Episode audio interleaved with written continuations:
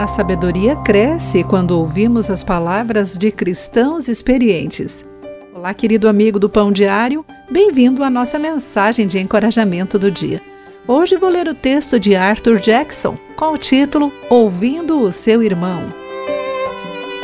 Você precisa me ouvir, sou seu irmão.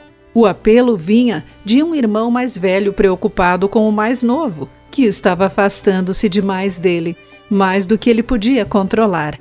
Evidentemente, o mais velho era mais capaz de julgar o que seria o melhor naquela situação.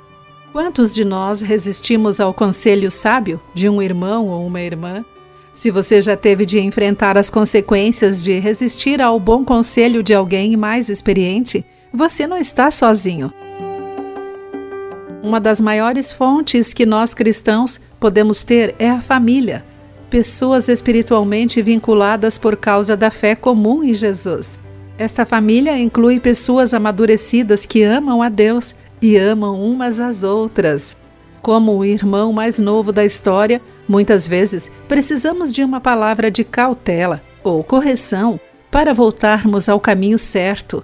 Isso acontece particularmente quando ofendemos alguém ou quando somos ofendidos.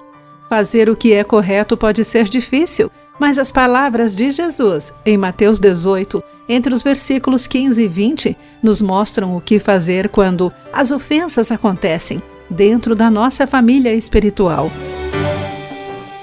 Felizmente, nosso Pai Celestial coloca em nossa vida pessoas preparadas para ajudar-nos a honrar a Ele e aos outros. E quando as ouvimos, as coisas melhoram na família Querido amigo, pense sobre isso. Aqui foi Clarice Fogaça com a mensagem do dia.